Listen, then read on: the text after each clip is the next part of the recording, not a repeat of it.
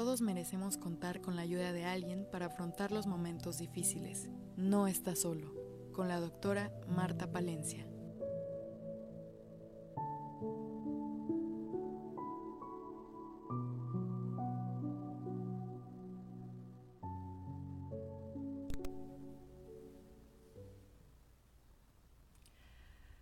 Estamos aquí una vez más en este programa No está solo de la Asociación de Tanatología del Estado de Morelos, con sus 42 voluntarios participando cada uno de ellos en diferentes programas para hacerte llegar la información de cómo es que trabajamos desde esta escuela, desde la tanatología, con el dolor, con el sufrimiento humano por las pérdidas de la vida. Es decir, por los duelos que tú y yo vivimos, por las pérdidas que implica estar vivos. Todos los seres humanos, tarde o temprano, tenemos que enfrentar pérdidas dolorosas. Así es de que en este programa compartimos con ustedes, contigo, con mucho cariño, formas para poder enfrentar estas experiencias tan dolorosas que nos hacen sufrir tanto, porque nadie nos enseña que es algo que todos tenemos que enfrentar y que podemos enfrentarlo de otra manera, con conocimiento, con técnicas, con metodologías, para que no nos duela tanto el corazón. Así es de que este día vamos a compartirles cómo acompañamos las emociones, cómo acompañamos en un duelo, desde dónde lo hacemos, cómo lo hacemos y para esto hoy invité a mi querida compañera Ruth. Ruth, ¿cómo estás? Muy bien, muchas gracias. Mucho gusto de estar aquí con usted, doctora. Gracias. Este es el segundo programa que hacemos con Ruth, el otro lo hicimos también hablando sobre la metodología utilizando niños, porque ella van a ver cuál es su experiencia. Quiero hablar eh, de mi compañera Ruth García Hernández, ella está como voluntaria en esta asociación desde hace tres años, pero ella tiene una formación muy interesante. Yo siempre le digo a Ruth, wow, te aventaste 17 años de estudio, ¿no es cierto? Ella es psicóloga, por un lado, ella tiene una maestría en epistemología, que es este conocimiento, ¿no? Esta sabiduría del conocimiento, que es algo muy, es como una filosofía, ¿no es cierto? Entonces es eh, pues una formación muy importante cuando una persona estudia una maestría en epistemología, desarrolla uno muchas eh, cualidades, ¿no? En la parte mental de análisis y de profundidad para el estudio.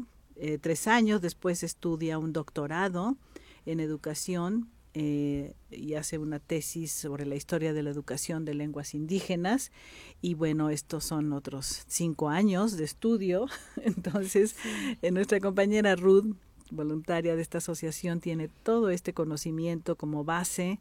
Y esto siempre yo le digo que la hace como una persona, una estudiante, desde estudiante ella como eh, en el diplomado de tanatología era esta parte del conocimiento, ¿no? de la metodología, de la forma de abordaje para poder prepararnos para ayudar a los seres humanos. Así es de que hoy la invité, Ruth, gracias por aceptar, para poder hablar con ustedes y que ella nos ayude a entender cómo es que eh, acompañamos, qué es lo que hacemos para que tú puedas saber. Desde luego les recuerdo nuestra línea telefónica gratuita tenemos todos los días, tenemos esta eh, línea abierta para las personas que nos quieran llamar, que estén viviendo situaciones difíciles y que quieran recibir acompañamiento de alguno de nuestros 42 tanatólogos que están siempre eh, esperando las llamadas para poder hacer este acompañamiento amoroso y además gratuito, sobre todo recalco amoroso. Es más fácil encontrar cosas gratis querida Ruth, qué cosas amorosas, servicios amorosos, ¿no? Sí, así es, doctora. Entonces, el teléfono para los que nos quieran llamar es el triple siete 205 8174. Repito, si sabes de alguien que necesite ayuda, por favor, dale este teléfono triple siete 205 8174. Línea telefónica gratuita, no está solo, con nuestros 42 maravillosos tanatólogos formados que por 20 años estuvimos en siete hospitales en el estado y ahora desde la pandemia y pospandemia, desde el teléfono, desde Zoom, desde videoconferencia.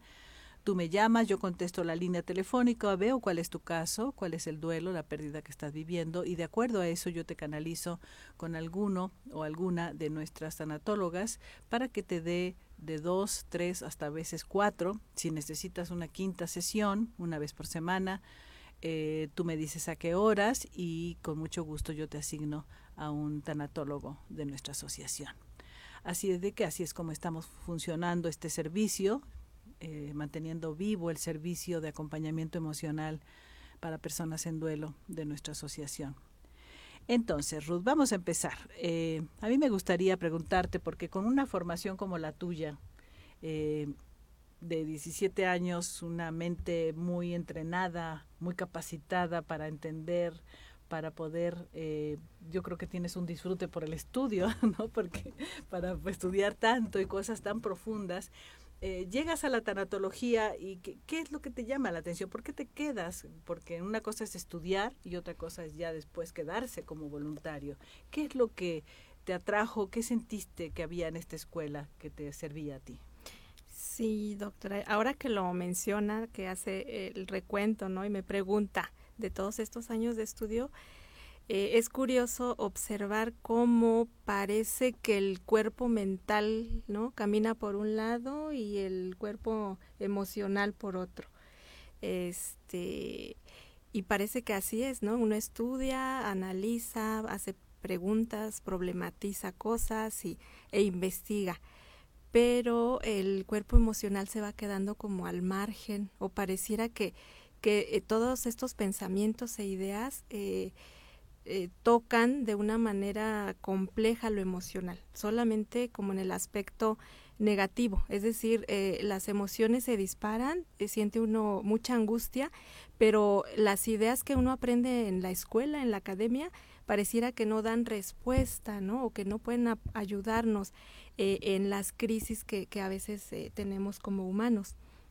Y creo que es mi caso después de, de tantos años de estudio, pues yo eh, sí seguía teniendo los mismos miedos, tenía eh, pues emociones no muy intensas de, de, miedo, de enojo, de tristeza y, difícilmente llegaba a, comprenderlas.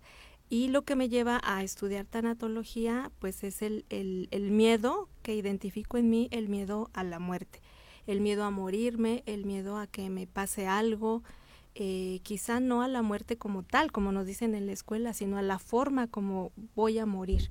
Es decir, si va a haber sufrimiento, ¿no? Es como un miedo, eh, no sé si innato, al sufrimiento, a, que suframos como humanos y, cuando el miedo se hace grande, pues se vuelve angustia. Y yo tenía eso y, también puedo observarlo en los dolientes que, que llegan y que a veces no saben cómo explicar esta angustia que sienten, pero dicen, bueno, tengo nervios, tengo ganas de correr, estoy en un lugar y llega gente y yo me quiero salir, ¿no? Y, y esto lo, lo observamos en niños, en adolescentes y en adultos. Eh, cuando los maestros se acercan ya, estas angustias se van haciendo como fobias muy específicas, ¿no? Fobias ah, hasta poéticas, ¿no? Es que siento que huelo mal, ¿no? Es que me tengo que cambiar de ropa, es que tengo miedo a comer. Entonces se, se, especifican en una acción, se hacen como eh, pues muy objetivos estos, estos miedos, ¿no? Entonces pues yo tenía eso y, y pude haber estudiado más eh, o puedo tener más ganas de estudiar, pero yo sé que esto no, no iba a pasar si no eh, encontraba yo un, un camino, ¿no? Un, una ayuda, un acompañamiento para poder parar este miedo, ¿no? Que cada vez crece, como una bola de nieve, este miedo va creciendo, va creciendo y se hace, se hace muy fuerte. Entonces, cuando me entero que aquí justo abordan eh, el tema, ¿no? El tema que nos es negado desde niños, ¿no? Cuando somos pequeños, pues no, nuestros padres no nos dicen, ¿no? Que, que desde el momento que nacimos, pues nos vamos a, a morir, que es lo único seguro que tenemos. Entonces, eso no, no me lo dijeron y por eso es que tenía yo ese, ese miedo, ¿no? Y encuentro eh, gratamente eh, pues la respuesta, respuestas eh, a muchas de estas preguntas desde el cuerpo emocional y también desde el cuerpo mental y espiritual, ¿no? Las encuentro en la escuela de, tanatología. y lo más importante es que si logro ver cómo, eh, pues por lo menos sí puedo tener como mayor control de estas emociones, eh, un mayor, una mayor regulación eh, de miedo, de, de, las emociones que están alrededor de, de, la pérdida de pues del sentido también. Yo identifico que también hay una pérdida del sentido de vida y este y eso es lo que lo que trabajo y bueno cuando llegamos a la escuela la mayoría eh, llega porque ha perdido a alguien no y algunos este pues perdemos quizá no a una persona pero sí eh, el sentido de vida o perdemos la, la seguridad de vivir teniendo y temiendo el miedo a, a la muerte o sea que tocas este tema tan importante, ¿no, Ruth? El miedo a la muerte, que, que hace que la gente diga, ya no más quiero entender. Y claro, el, el miedo nace eh, desde el cuerpo mental cuando no tenemos información de algo, ¿no es cierto? Lo desconocido nos asusta. Y además si lo desconocido, de lo que nunca se habla, está cargado, ¿no? Eh, de, experiencias dolorosas, muchas personas nos dicen, yo jamás vi a mi padre o a mi madre llorar hasta cuando pasó que, ¿no? la pérdida de un ser querido. Fue la única vez en mi vida que a esa imagen, ¿no? cualquiera que sea nuestra edad, la vi doblarse. Entonces, esto de la muerte tiene que ser algo terrible. Y ahí vamos creciendo con esta falta de información, con falta de conocimiento con nuestra sociedad que niega la muerte, vivimos en una sociedad que niega la muerte y que la pone a un lado y que es algo como el enemigo en los sistemas de salud para el médico y la enfermera, la muerte es el enemigo que hay que vencer, no es algo que va a llegar cuando ya el cuerpo biológico ya no pueda más y hay que aceptar, no, vamos a luchar hasta el final y a resucitarlo y va a maniobras de resucitación y lucha contra la muerte. No tenemos una cultura de comprensión, de poder eh, sentir eh, aceptación porque pues lo desconocemos, ¿no? Entonces a ti te pasó eso, que cuando llegas acá y empiezas a entender qué es realmente la muerte, entonces nos podemos eh, sentir más tranquilos y entonces decides quedarte aquí para formarte y ser ahora la tanatóloga que eres, ¿no es cierto? Sí, así es, doctora. Muy bien, nos vamos a un corte y regresamos para seguir hablando cómo es que nosotros como tanatólogos acompañamos emocionalmente los duelos, cómo acompañamos a los dolientes, que son las personas que están viviendo este dolor, este sufrimiento por pérdida de la vida. Regresamos. Regresamos, estamos compartiendo contigo cómo acompañamos emocionalmente un duelo a una persona que está sufriendo con mi compañera Ruth García Hernández, quien eh, nos va a compartir alguna experiencia de cómo es, ¿no? Y la parte eh, práctica del, del acompañamiento emocional que lo aprendemos muy metodológicamente en la escuela, cada, cada uno de los, eh, de los tres talleres que se estudian para poder ser tanatólogo en esta escuela, tienen toda una estructura, un objetivo de desarrollar ciertas habilidades y técnicas para poder acompañar. Yo le preguntaría a Ruth, eh, ¿cómo, ¿cuáles son de todo este arsenal? Estamos hablando de 27 técnicas de acompañamiento, de 7 momentos, de 4 habilidades fundamentales y dos macrotécnicas, que cada una tiene varias técnicas en su interior. De ese arsenal tan grande que tenemos en la asociación, ¿cómo es que tú manejas cuando estás acompañando a alguien? ¿Cómo seleccionas cuál de todas estas técnicas utilizar? Cuéntanos un poco cómo se aplica. Sí, eh, pues primero que nada, eh, creo que hay que diferenciar estos dos momentos, ¿no? Un momento de de diagnóstico, como de hacer una radiografía de, del doliente, de qué le está pasando. Y aquí, bueno, nos enseñan en la escuela que son 11, 11 técnicas muy específicas eh, para hacer un diagnóstico de lo que está sucediendo con, con los dolientes. Y en otro momento eh, ya eh, tenemos otras 11 técnicas que son justo para acompañar, ¿no? Y con esta intención de aliviar y sanar eh, el duelo del doliente. Entonces, este, pues hay mucho de dónde echar mano. Eh, yo creo que sí tiene razón la doctora cuando nos, nos habla de esta diversificación de técnicas. Son muchas técnicas y eh, muy concretas, a veces decimos muy sencillas, pero eh, muy poderosas, como usted nos dice. Y de verdad que en una escuela de psicología, pues no, no, el conocimiento no es tan práctico. ¿no? Así ya, a ver, le puedes hacer así o puedes hacer esto otro, ¿no? Nos ofrecen una serie de herramientas eh, de dónde echar mano para hacer primero el, el, diagnóstico.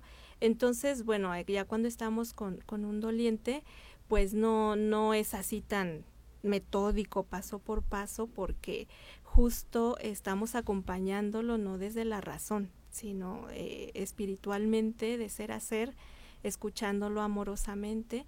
Y bueno, aquí es cuando esto lo complementamos ¿no? con una mirada desde, la, desde estas técnicas para saber bueno en qué etapa del duelo está, cuál es el temperamento del doliente, eh, si tiene alguna otra pérdida, porque esto es muy, esto es, es asombroso, es, es, es complejo ver cómo este duelo, eh, un duelo actual los lleva necesariamente a, a, duelos anteriores, los lleva a revisar historias, ¿no? Eh, cómo es que vivieron, cómo, cómo percibieron duelos anteriores y ahora esto se, se actualiza, esto lo vuelven a sentir.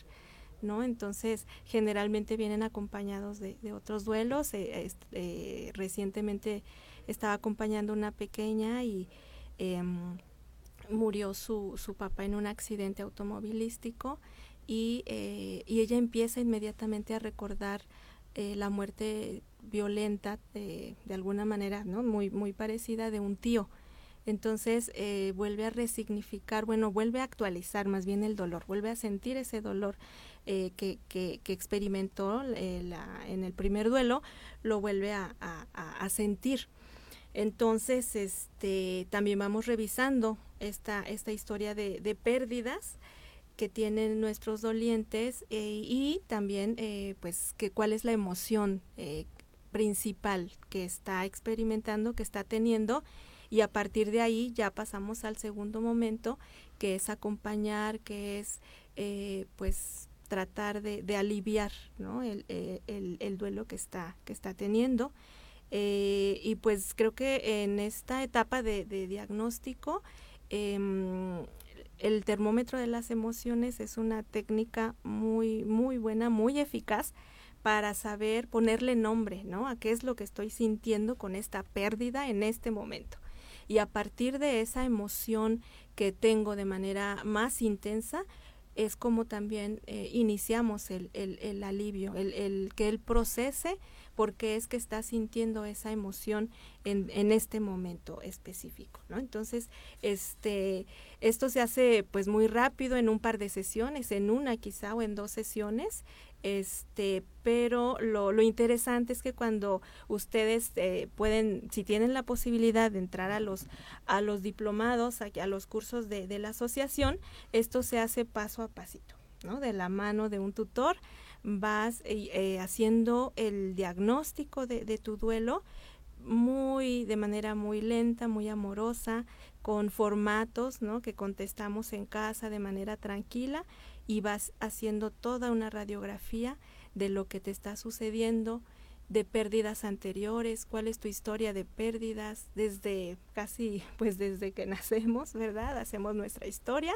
hasta el momento actual. Entonces, tú puedes tener una, una radiografía de, de cómo estás en ese momento y desde los cuatro cuerpos, o sea, cómo estoy en lo físico, si tengo algún tipo de síntoma, cómo estoy en mi cuerpo emocional, cómo están mis emociones, cómo están mis ideas, mi sistema de creencias y también cómo estoy espiritualmente, ¿no? Es decir, con qué recursos cuento para eh, poder encontrar paz en estos momentos tan tan difíciles. Entonces, pues esto lo haces muy muy despacito, muy amorosamente en los diplomados y cuando eh, estamos en un acompañamiento, pues lo hacemos eh, sí de manera más rápida, eh, pero bueno, no deja de ser, de ser eficaz. Y eh, pasamos a un segundo momento que es el alivio, en donde bueno, ahí ya este, nos ayuda mucho, eh, yo utilizo mucho la técnica de la revisión de mis conceptos de muerte, de pérdida, pregunto mucho a los dolientes, bueno, ¿a dónde cree que se fue esa persona querida? Últimamente eh, yo creo que es el contexto, pero sí eh, he recibido muchos casos de, de, pequeños y de adultos cuyos familiares se van, a, regresan a la luz, como decimos, de manera violenta, este, en accidente automovilístico, porque pues lo que vemos en las noticias, ¿no? Ya llegó la motocicleta y le dispararon y, y desafortunadamente los niños están enfrentando a esto. Lo están viendo, lo están viviendo de manera directa.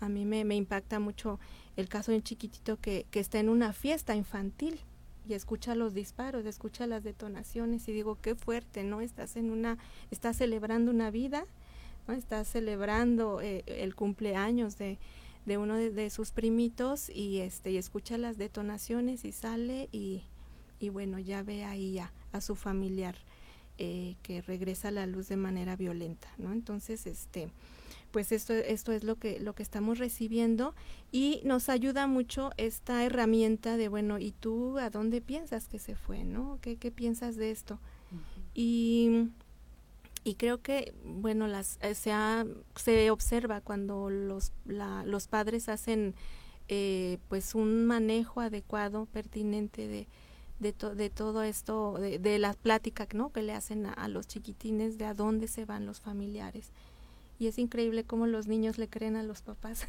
Sí verdad ah no pues es así. Y quién te lo dijo no mi mamá me platicó no me encanta eh, un, un, acompañamiento que hicimos en la vía, eh, por la vía telefónica, que un, un chico me dice, es que a mí mi mamá me dijo que, que la vida está escrita en un libro y todo, y que tiene un punto. Entonces nuestra vida la escribe Dios en ese libro, pero tiene un punto final. Y ahí es cuando nos vamos. Entonces, este, son los regalos que me dan los niños a propósito de, de, este miedo con el que yo llego a la escuela. Los, los dolientes este, también nos devuelven cosas muy bellas. Eh, y entonces ellos me, me, me, dicen estas metáforas y estas historias de cómo viven la muerte.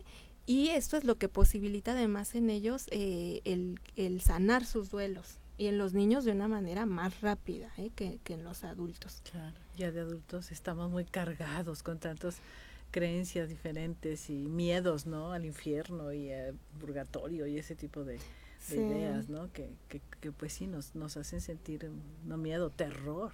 ¿no? Sí, y, y que nos hace, este, pues se nos hace imposible pensar que en medio de del duelo, de una pérdida, puede haber alguna emoción de, de, de alegría, de felicidad, ¿no? Entonces, este, platicaba con, con, la doctora justo eso, que un niño me dice, oye, bueno, pero ¿por qué me preguntas solamente si siento tristeza o miedo o culpa o soledad? Pregúntame si siento alegría.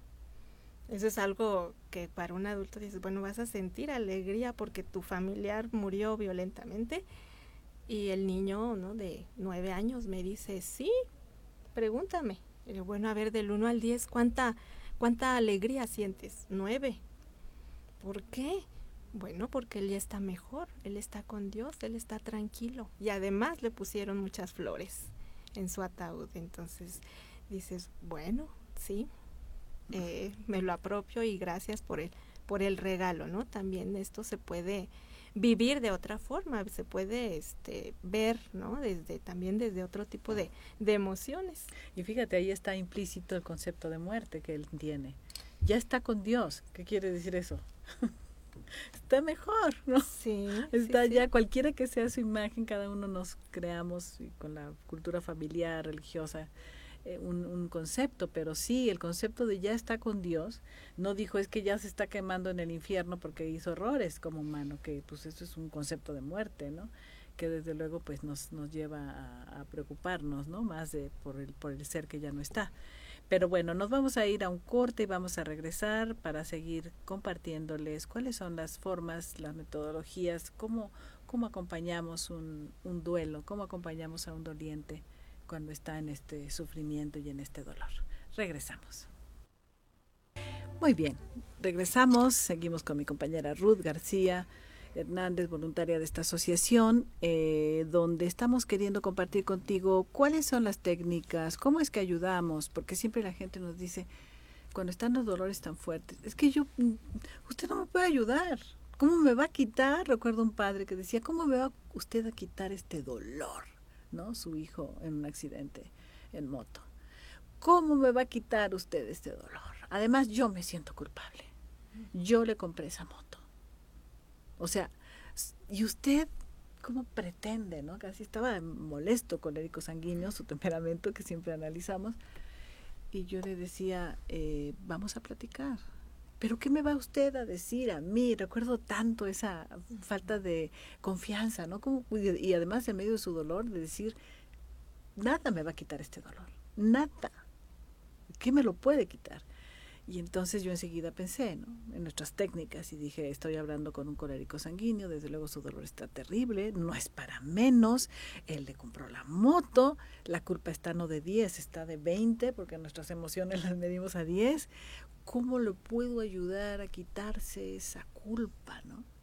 Entonces enseguida pensé, una de las técnicas es también el manejo de la culpa, este, una técnica especial para la culpa porque es terrible en los duelos y me acuerdo mucho que pregunté a ver tu, tu, tu culpa de cuánto, de 10, lo máximo. No, no, no, no la tengo de 10, la tengo de 100. Ok, bueno, yo de, para mí era 10, ¿no? Lo máximo. Y empecé a pensar cómo poder ayudarle a este padre con tanto dolor a liberarse de esta culpa. Y entonces empecé a preguntarle, a ver, cuénteme, cómo era su hijo, y empieza a hablar, bueno, esta parte de la escucha, ¿no es cierto? Que hemos hablado de técnicas muy puntuales, pero tenemos otras que son la escucha amorosa, la parte de estar conectados a nuestro ser para poder enviarle mucha paz y fortaleza a esa almita en tanto dolor y son nuestras habilidades fundamentales. Y finalmente después de que él me habló y nuestra escucha es que hablen lo que necesiten no los interrumpimos no les preguntamos. Ellos tienen que vaciar lo que quieran. Me habló de todas las características de su hijo amado de 21 años. Bueno, todo eso y después cuénteme cómo estuvo, cómo fue. cuenta todo el accidente y después, o sea, desahogarse, como ellos dicen al final. No había podido desahogarme y lloraba, y lloraba, aunque era colérico sanguíneo, el dolor, digo, la tristeza y finalmente, eh, cuando entramos ya al tema de la culpa, a ver, cuénteme cómo estuvo lo de la moto. Es que mi hijo desde chiquito me pedía y me pedía y entonces yo le decía que no y que no y que no. Y un día me sentó ya cuando iba a cumplir sus 20 años y me dijo, papá, ya soy adulto, ya quiero mi moto, por favor ayúdame, para mí es fundamental. Me convenció. Entonces yo le hice la pregunta reveladora. Entonces, Tú le compraste la moto a tu hijo desde tu amor, desde tu comprensión, desde tu deseo de que tu hijo fuera feliz. Sí, desde luego. Ah, ok. No se la compraste pensando, pues si te, si te tienes un accidente y eso, pues allá tú, ¿no? No, no, al contrario, yo le dije, no, no puedes esto, no puedes lo otro, no. La hora, ya sabes, mil controles, candados por todos lados, y de todas maneras las cosas suceden, los accidentes. Y al final yo le repetía, pero entonces lo hiciste desde el amor de padre, y se quedaba y decía, sí, ¿cómo sentías tu corazón cuando le entregaste la moto? No, me sentía el mejor padre del mundo y me costó mucho trabajo conseguir por el dinero, ¿no? conseguir, juntar el dinero. Y, o sea, empezó a hablar de la dificultad, pero que el amor sobrepasaba el miedo, ¿no? Y entonces al final se quedaba y dijo, lo hice tan feliz. Es que esa cara, es que cada vez que se subía a la moto, le digo, ah, entonces, ok. Y luego al final, bueno, entonces tu, tu culpa de 10 baja. Y se quedaba y decía, es que lo hice tan feliz y en las noches me abrazaba y me decía, gracias papi, gracias, gracias, gracias, soy tan feliz con mi moto. Y se quedaba y decía, no, sí baja. ¿De cuánto baja? no Lo nuestro es muy puntual. ¿Cuánto para entender? De 10, pues yo creo que baja 4, me acuerdo mucho. Yo dije, va a decir a 7, va a decir a, 8, porque cada uno, doliente, se manejan su termómetro, ¿no? Como ellos. Entonces esa es la forma, ¿no es cierto, eh, Ruth, de de utilizar las técnicas de acuerdo a lo que vemos en el caso. Utilizamos la técnica eh, y a veces eh, no baja tanto las emociones, el miedo, por ejemplo, como uno quisiera, o la culpa, o el enojo, la frustración, la soledad, eh, el dolor del alma en general, que es la suma de todo, no baja tanto como uno quisiera, pero baja. Y a ellos, para ellos, esos puntitos que bajan, y decirles, después va a volver a subir, va a empezar otra vez los pensamientos de la locura y hay que volver a decir, a ver, realmente. ¿Se la compré con esa intención de que tuviera un accidente y que ya se fuera de este mundo? Pues claro que no. Entonces, los pensamientos absurdos, ¿no es cierto?, siempre son los que están ahí. Siempre están creándonos las emociones. Así es. Y vamos a seguir comentando, eh, Ruth, otras técnicas. La idea es que la gente sepa que aquí puede encontrar muchas cosas que le puedan servir, así como eh, como para que se animen a, recomendar y a, personas que sepan que están en duelo o ellos mismos o en la familia o amigos. Mira, la Asociación de Tanatología del Estado de Morelos, ahí está eh, toda esta información, te ayudan, es gratuito, es muy especial, es profesional. Esto es profesional, ¿no? O tú cómo podrías ver esta como tu especialidad como doctora en enseñanza, en educación, eh, ¿no? De pronto llegas a un diplomado. Un diplomado es un programita de un año. Tú llegas a un programa de cinco años de, de, un doctorado. ¿Y cómo podrías calificar o ver o, percibir o comentar sobre estos programas que manejamos nosotros? Pues en los, los programas sí reflejan, eh, aunque es un diplomado de un año, sí reflejan los más de 20 años que tiene la asociación, haciendo ajustes a la metodología y, y se, esto se ve en la lógica que tiene el, diseño curricular o bueno, todos estos temas que nos ofrece la, la, la escuela eh, en este diplomado de tanatología. Y eh, también lo que observo es que, como comentábamos hace rato, no, no nos quedamos en lo teórico. Eh, la, el diplomado ofrece saberes teóricos, por supuesto, y estos son eh, fundamentales, ¿no? Son cuatro conceptos que, de los que nos habla la, eh, nuestra escuela, que es el concepto de ser humano, ¿no? El, concepto de duelo, de muerte, que comentábamos ya eh, acerca de este concepto, el de conciencia. Entonces, sí tienen un saber teórico, tienen los saberes, le llamamos nosotros procedimentales, que es el saber hacer, es decir, aquí están las técnicas, ya lo comentábamos, son este, de entrada 22 que nos sirven para, para hacer el diagnóstico y para hacer la intervención o el acompañamiento con, con nuestros eh, dolientes. Y este, tenemos también saberes en la escuela, saberes actitudinales que le llaman en este enfoque por competencias, que es como eh, el enfoque que está permeando ¿no? todos los diseños curriculares. Este, el enfoque por competencias incluye el saber actitudinal. Y en el caso de la escuela, pues formamos habilidades eh, eh, para tener una actitud, ¿no? Sobre todo de amor, eh, de escucha, de comprensión, de aceptación. hacia los dolientes. Entonces, esto hace que, que el programa sea un programa integral en el sentido de cubrir los saberes que, que son necesarios para un enfoque por competencias, el saber hacer, el saber conceptual, y el saber actitudinal, o el de valores. Entonces sí yo veo el programa muy, muy completo, eh, con una estructura muy lógica y eh, que sepan eh, los que nos escuchan que pues está diseñado para, para ustedes, ¿no? Están diseñados para todo aquel ser humano que se encuentra en un proceso de dolor, que se encuentra en un momento muy significativo por alguna pérdida que ha tenido en, su vida, en este momento y bueno, a lo largo de los años, porque en efecto son pérdidas las que, con las que nos enfrentamos pues desde que nacemos prácticamente. No, me satisface mucho y te agradezco tu comentario, Ruth, porque eh, efectivamente este programa no es producto de un año o dos.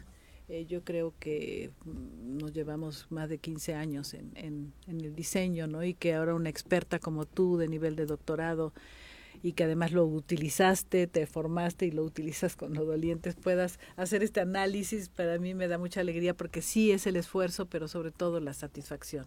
Quiere decir que, lo estamos haciendo bien, que además lo hacemos con mucho cariño, con mucha conciencia de poder ayudar a las personas a formarse primero, a sanar su corazón, a vaciar su mochila para poder eh, después hacer sus prácticas y poder eh, hacer todo este servicio maravilloso que hacemos con, con los voluntarios de la asociación. Muchísimas gracias Ruth, me encanta poder tenerte aquí. Gracias. Y vamos a irnos a un corte y regresamos para terminar con nuestra relajación final. Regresamos. Regresamos al último segmento de este programa para hacer una relajación, pero antes me gustaría decirles que toda esta información de lo que hablamos hoy con mi compañera Ruth, de cómo acompañar las técnicas, las formas en que lo hacemos, todo eso está en nuestra página de Facebook de Asociación de Tanatología del Estado de Morelos y también en nuestra página de YouTube. Así que pueden ver cualquiera de estos temas que a veces mencionamos en forma rápida, pueden verla. Eh, eh, hay sesiones de 40 minutos o de una hora sobre cada una de las técnicas, por si quieren eh, investigar un poco y conocerlas, con mucho gusto. Y como siempre te pido, por favor, que te sientes derechito, derechita, con la espalda derechita, los pies en la tierra, las manos sobre tus muslos y que revises tu cuerpo, a ver dónde hay tensión, mueves un poco tu cabeza, mueves un poco tus hombros, sacudes un poquito tus manos, tus pies. Estamos soltando tensión del cuerpo físico para poder entrar a una relajación y un ejercicio de visualización. Tomamos tres respiraciones profundas, muy lento, muy suave por la nariz, cerramos nuestros ojos y soltamos por la nariz el aire.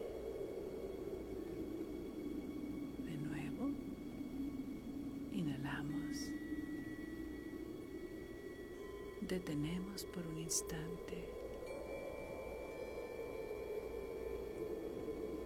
y exhalamos por la nariz última vez.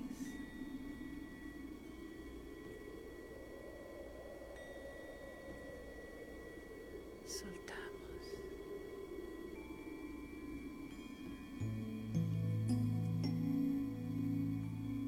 Y vamos a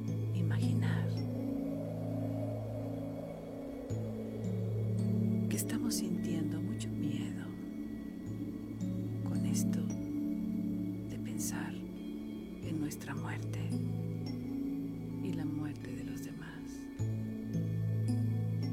Sigue inhalando y exhalando, sintiendo esa sensación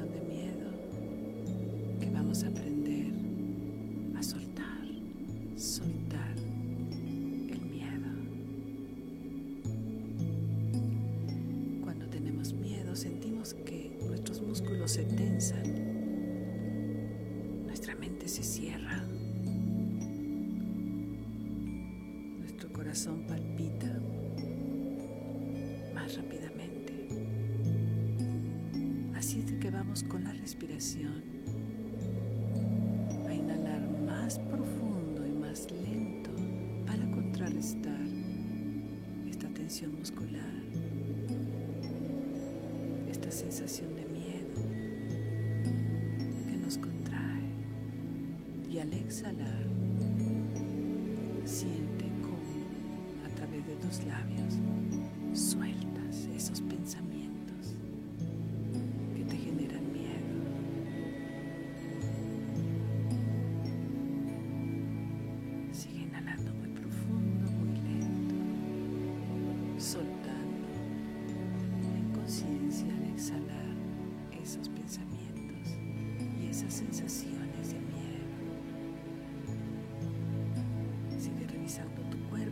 veas tensión, te mueves, te acomodas, soltando, soltando.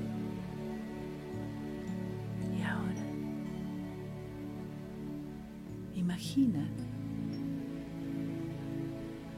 que entras por un túnel de luz. Al final ves mucha luz. Haces ese recorrido sin entender lo que está pasando, pero entendiendo que allá, al final del túnel,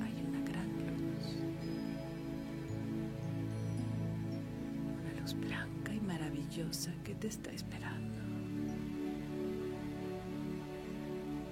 Llegas a esa luz y sientes cómo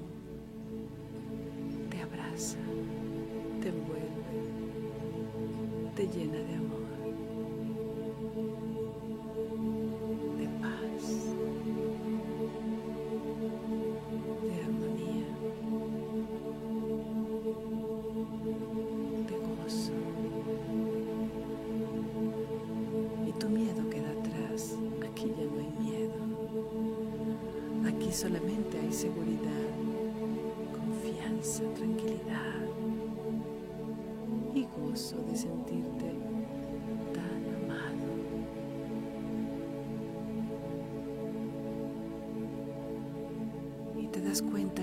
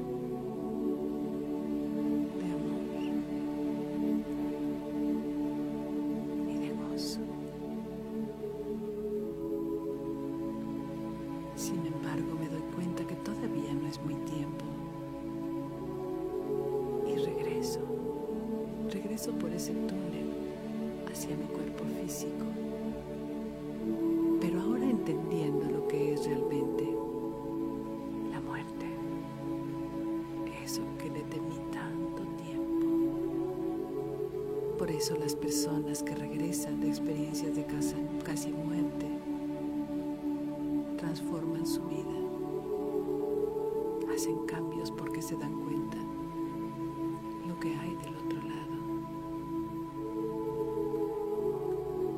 Así tú valora la posibilidad de estar vivo mientras llega tu